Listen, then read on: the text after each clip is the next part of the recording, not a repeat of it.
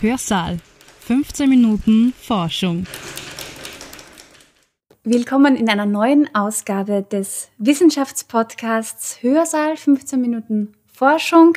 Mein Name ist Gerhard Leljak, ich bin Pressereferentin an der Universität Graz und freue mich sehr über meine beiden Gästinnen heute hier bei mir. Im Studio sind Katharina Prinz und Susanne Seifert vom Institut für Bildungsforschung und Pädagoginnenbildung. Willkommen. Ja, Dankeschön. Dankeschön.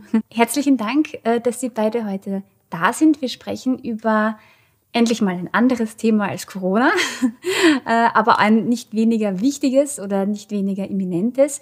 Sie sind Bildungsforscherinnen und beschäftigen sich in ihrer Forschung äh, mit einer ganz bestimmten, sage ich mal, Zielgruppe von Kindern und Jugendlichen, und zwar solche mit Lese- und Rechtschreibschwäche und mit anderen Dingen, die damit einhergehen. Ähm, bevor wir da tiefer reingehen in dieses Thema, vielleicht stellen Sie sich selber einfach ganz kurz mit Ihrem Hintergrund jeweils vor, wenn ich mit Ihnen, Frau Seifert, anfangen darf. Gerne. Ich bin Assistenzprofessorin, bin seit 2012 an der Uni Graz tätig und bin von Ausbildungshintergrund allerdings Sprachtherapeutin und auch LRS-Therapeutin. Das heißt, Leserechtschreibschwäche hat mich schon in meinem beruflichen Alltag beschäftigt und freue mich, dass ich mich eigentlich seit 2012 auch mit den Leseauffälligkeiten beschäftigen kann, forscherisch und wissenschaftlich, aber auch in der Lehre. Und freue mich insbesondere auch, dass wir dieses Projekt jetzt bekommen haben. Das heißt, wir haben Drittmittel akquirieren können, gemeinsam mit zwei anderen Hochschulen. Und das freut uns natürlich sehr, dass wir da jetzt das Ganze mitgestalten können. Wunderbar. Frau Prinz, bitte noch kurz zu Ihrem Hintergrund. Genau, ich bin jetzt Universitätsassistentin an der Universität Graz seit Oktober 2021 und habe eben den Master Inclusive Education abgeschlossen und komme aus dem pädagogischen, aus der pädagogischen Richtung quasi und habe mich in der Masterarbeit selbst auch schon mit Kindern mit Leserechtschreibschwäche oder die niedriger Lesefähigkeiten auseinandergesetzt und bin so dann auch auf das Projekt gestoßen, in dem ich auch meine Dissertation dann schreiben werde. Mhm. Vielen Dank. Dann widmen wir uns jetzt gleich unserem Thema und zwar Leserechtschreibschwäche bei Kindern und Jugendlichen. Ähm, ich habe schon vorher äh, anklingen lassen, etwas, das Sie mir im Vorfeld dieses Gespräches erzählt haben, dass Leserechtschreibschwäche bei Kindern und Jugendlichen oft äh, mit einem gewissen Art von auffälligen Verhalten einhergeht, mit Ängstlichkeit, mit Depressionen, mit Hyperaktivität, mit Aggression. Warum ist das so? Es ist nicht ganz bekannt. Also das heißt, man ist dem immer noch forscherisch ein bisschen hinterher. Man versucht noch herauszufinden, was jetzt genau man sagt so gerne Henne oder Ei war. Also was war denn jetzt zuerst da? Ähm, ist nicht ganz geklärt, ist nicht ganz schlüssig. Man hat da schon ein bisschen neurologische Dinge auch herausgefunden, aber wir beschäftigen uns jetzt eher in dem Feld wirklich damit, was wir tun können. Also wir wollen helfen, wir wollen unterstützen, wir wollen schauen, dass wir den Kindern, die solche Auffälligkeiten haben und eben komorbide Auffälligkeiten haben, das heißt neben den Leseauffälligkeiten weitere Verhaltensauffälligkeiten mit sich bringen, dass wir die auch unterstützen können. Zu helfen ist ja das primäre Ziel Ihres äh, Förderprogramms. Es ist auch wichtig zu erwähnen, dass das in einem Forschungsprojekt passiert, das von äh, Barbara Gasteider-Klitzberer geleitet wird an unserer Universität Graz, die ja auch schon sehr, sehr viele äh, Jahre Erfahrung in diesen Bereichen hat. Wie gehen Sie jetzt an dieses spezielle Förderprogramm, das Sie entwickeln, heran? Also dazu muss man einmal sagen, wir sind jetzt eben seit dem Sommer quasi dabei. Und das haben wir schon zwei Schritte quasi stattgefunden. Also wir haben sich einerseits angesehen, okay, wir wissen, dass Kinder in der Schule, also Kinder mit einer Leserechtschreibstörung in der Schule halt oftmals Probleme oder Herausforderungen antreffen. Und um genau dieses Thema haben sich in der Literatur mal angeschaut, okay, was gibt es da zu schauen oder welche konkreten Situationen wurden dort eben schon genannt. Das ist jetzt eben im Vorfeld schon passiert. Und zeitlich haben wir äh, mit Therapeutinnen und Therapeuten, die eben in ihrer Therapie Kinder mit einer Leserechtschreibstörung auch betreuen, ähm, gebeten, dass sie diese Kinder auch interviewen. Also dass sie mit den Kindern ähm, darüber sprechen, was sie denken, was die Kinder auch denken, also dass sie selber auch davon berichten können, was für sie in der Schule auch schwierig ist. Und auch die Therapeutinnen und Therapeuten selbst auch ihre Einschätzung abgeben und auch die Eltern der Kinder. Also dass wir da wirklich ein umfassendes Bild haben, was für die Kinder in der Schule wirklich auch schwierig ist. Das ist jetzt quasi schon passiert. Und derzeit sind wir gerade dabei, diese Situationen dann auch zu clustern und zu schauen, was kommt hier am häufigsten vor, was ist für die Kinder wirklich in der Schule am schwierigsten und dort dann auch anzusetzen und unser Programm dann quasi zu, zu entwickeln. Und können Sie aus dieser Phase schon etwas sagen? Was sind denn die Schwierigkeiten? Ja, also es sind sehr viele verschiedene Probleme. Ich meine, grundlegend kann man sagen, dass bei den Kindern sehr oft diese Angst halt mitschwingt. Also wir merken, sie können etwas nicht so gut wie andere Kinder und gerade das Lesen ist halt eine Fähigkeit, die im Unterricht, in der Schule, im alltäglichen Leben überall gebraucht wird. Und sie merken halt, okay, ich kann das nicht so gut wie die anderen Kinder. Ich mache vielleicht mehr Fehler, ich brauche viel länger, ich verstehe etwas nicht so gut. Und dann vielleicht verstehen das die Mitschülerinnen und die Mitschüler nicht so gut. Und dann sind halt so wie Mobbing auch Themen. Oder sie bekommen halt sehr viel Förderung, sie müssen viel mehr üben. Das heißt, auch die Hausübung, alles nimmt einfach viel mehr Zeit in Anspruch und vielleicht Freundinnen oder Freunde können dann schon spielen, andere Sachen unternehmen und sie sitzen da und haben halt diese Förderung, versuchen da halt besser zu werden und besser zu werden. Es ist halt leider nichts, was von heute auf morgen sich ändert. Es ist halt wirklich ein sehr langwieriger Prozess, dass es wirklich besser wird. Und gerade diese, diese Zukunftsängste, die da auch immer mitspielen, das ist ein sehr großes Thema bei den Kindern. Vielleicht können wir da dann auch tatsächlich schon ein bisschen vorweggreifen, wie das Programm dann aussehen wird. Das heißt, ähm, in dem Programm werden genau diese gezielten Situationen als Beispiel genommen. Und zwar ist der, der Lubo ein Teil dieses Programms. Vielleicht müssen wir noch mal kurz ein bisschen mehr ausholen, wer Lubo überhaupt ist. Bitte unbedingt. Ich kenne Lubo nicht. Lubo ist eigentlich ein ganz niedliches, kleines, süßes Wesen, der aus dem Weltraum kommt, aus dem All. Wir bauen unser Programm nämlich als extra Modul auf das bereits bestehende und bereits evaluierte Programm Lubo aus dem All auf. Das heißt, das existiert schon. Es ist ein Programm zum sozial-emotionalen Lernen, wo Kinder in der Schule anhand von Lubos Erfahrungen, also Lubos Dingen, wo Lubo Probleme hat, jetzt plötzlich hier auf der Erde mitlernen können, wie sie mit ihren eigenen Emotionen umgehen können, wie sie in bestimmten Situationen reagieren können. Da gibt es dann quasi ganz bestimmte Ansätze, mit denen die Kinder lernen, dass sie zum Beispiel nicht auf die Art, wie sie sonst immer reagieren, reagieren müssen. Also Lubo, dass ich es nur richtig verstehe, ist ein Außerirdischer, ein Alien, der auf die Erde kommt und hier halt sich einfach nicht auskennt und ein paar Probleme der einen oder anderen Art erlebt und die Kinder können genau. anhand dessen irgendwie äh, auch, wie Sie sagen, das eigene Handeln ein bisschen reflektieren. Genau, das passiert eigentlich auch in der ganzen Klasse. Was heißt auch eigentlich, es passiert in der ganzen Klasse, es ist ein Klassenprogramm. Und auf dieser Basis dieses Programms haben wir uns halt überlegt, gemeinsam natürlich mit einem der Autoren dieses Programms, das ist der Dennis Höfel, der, in der äh, an der HFH in der Schweiz sitzt, in Zürich. Und ähm, der jetzt auch gesagt hat, okay, es, es macht schon Sinn, da jetzt gezielt für Kinder mit LRS einfach zu überlegen, was brauchen die vielleicht on top? Was brauchen die zusätzlich noch mit eben ganz bestimmten Situationen, die nur diese Kinder betreffen, die sonst eben andere Kinder nicht so sehr haben, wie zum Beispiel, ich muss vor der Klasse vorlesen. Das heißt, in dem Falle ist es der Lubo, der jetzt das Problem hat, er muss vor der Klasse vorlesen, kann aber nicht so gut lesen. Dem geht's damit also nicht so gut. Der hat Angst, der hat bestimmte Emotionen, mit denen er klarkommen muss. Und die Kinder helfen in dem Moment Lubo. Das heißt, sie sind nicht selbst in der Situation, über nachdenken zu müssen, was sie jetzt gerade für schlimme Erfahrungen machen, sondern sie helfen dem Lubo, der diese schlimmen Erfahrungen macht wodurch natürlich angeregt wird, dass er ihnen irgendwie auch hilft. Mhm. Genau, oder auch, dass sie merken, sie sind nicht alleine mit ihren Problemen. Auch wenn es für sie vielleicht so wirkt, es sind auch andere Kinder, die solche Probleme haben oder sich merken, okay, vielleicht ist das Lesen jetzt etwas, wo ich Probleme habe, wo ich Schwierigkeiten habe, aber dafür kann ich etwas anderes gut. Und bei einem anderen Kind, das kann vielleicht gut lesen, dafür kann es etwas anderes nicht gut. Also auch, dass einfach die Kinder das realisieren, dass jetzt nicht alles nur von dieser negativen Perspektive quasi herausgesehen wird und alles negativ ist, sondern eben da auch so einen Perspektivenwechsel auch zu schaffen. Also ein bisschen entspannter auch die Sache äh, anzugehen und nicht nur den Makel zu sehen, der äh, da im Vordergrund steht.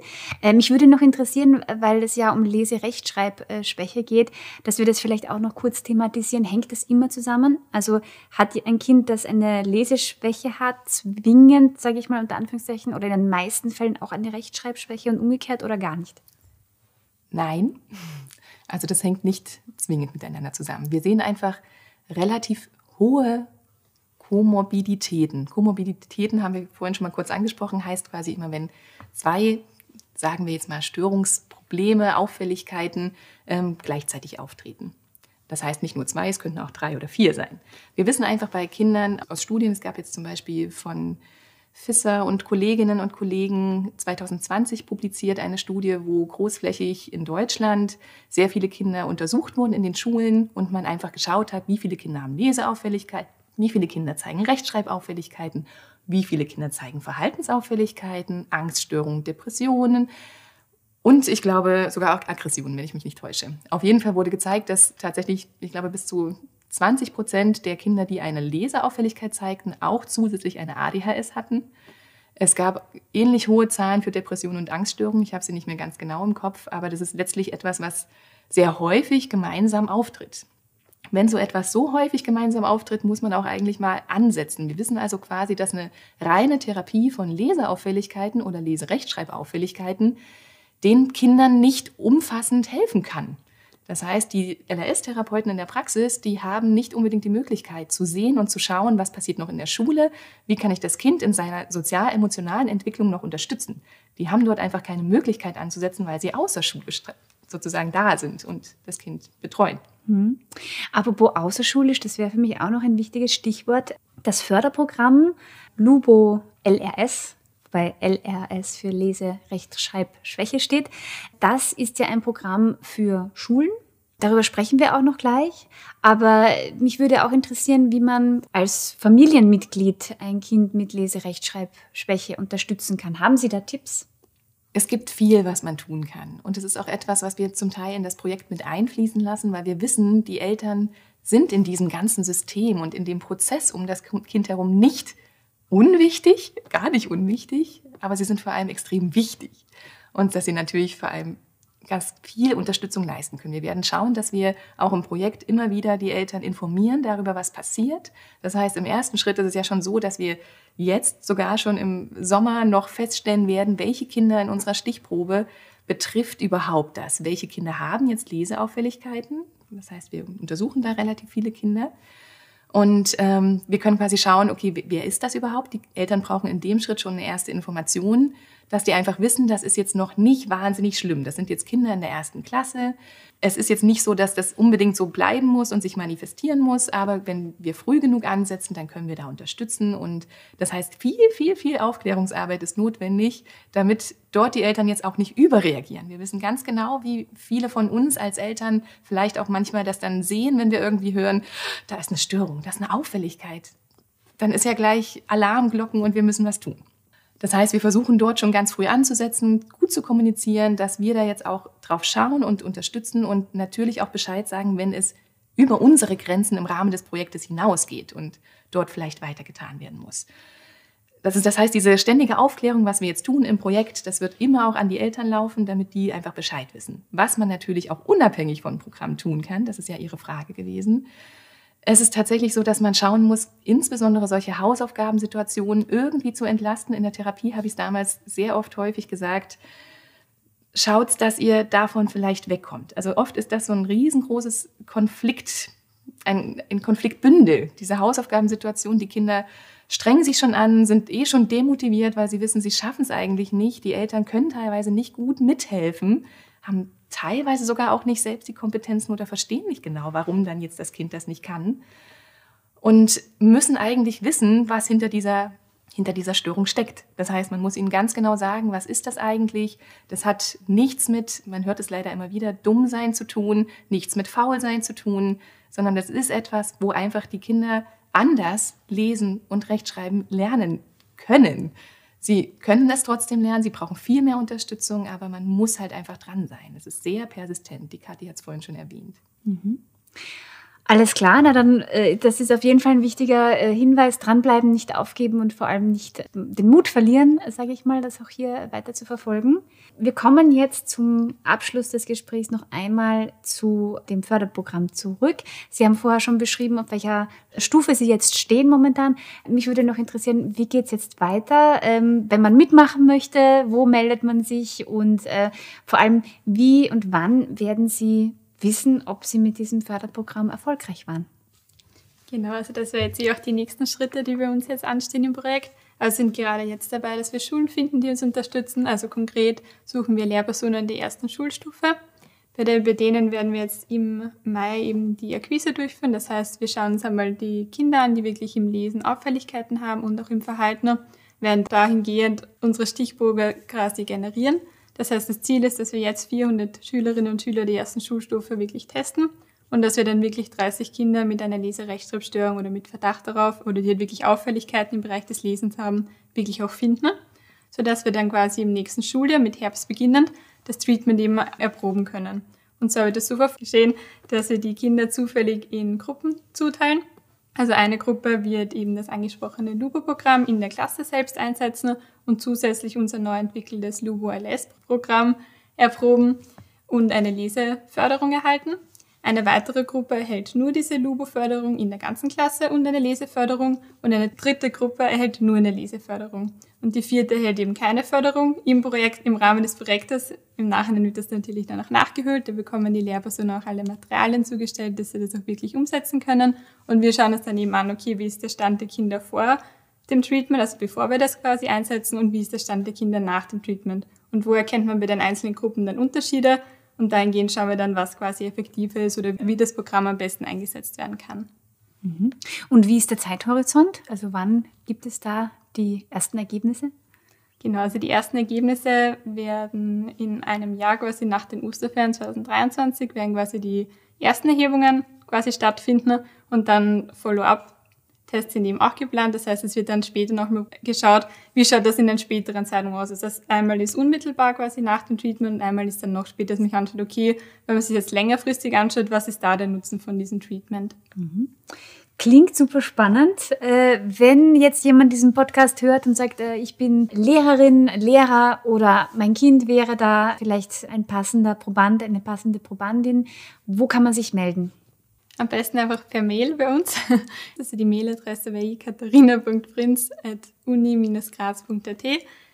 Derzeit sind wir auch auf der Suche nach Studierenden, die bei uns ihr Praktikum im Projekt absolvieren möchten, also die zum Beispiel bei den Treatment uns da wirklich in den Schulen unterstützen, bei den Erhebungen wirklich dabei sind und so aber auch spannende Einblicke in die Forschung in unser Projekt bekommen können.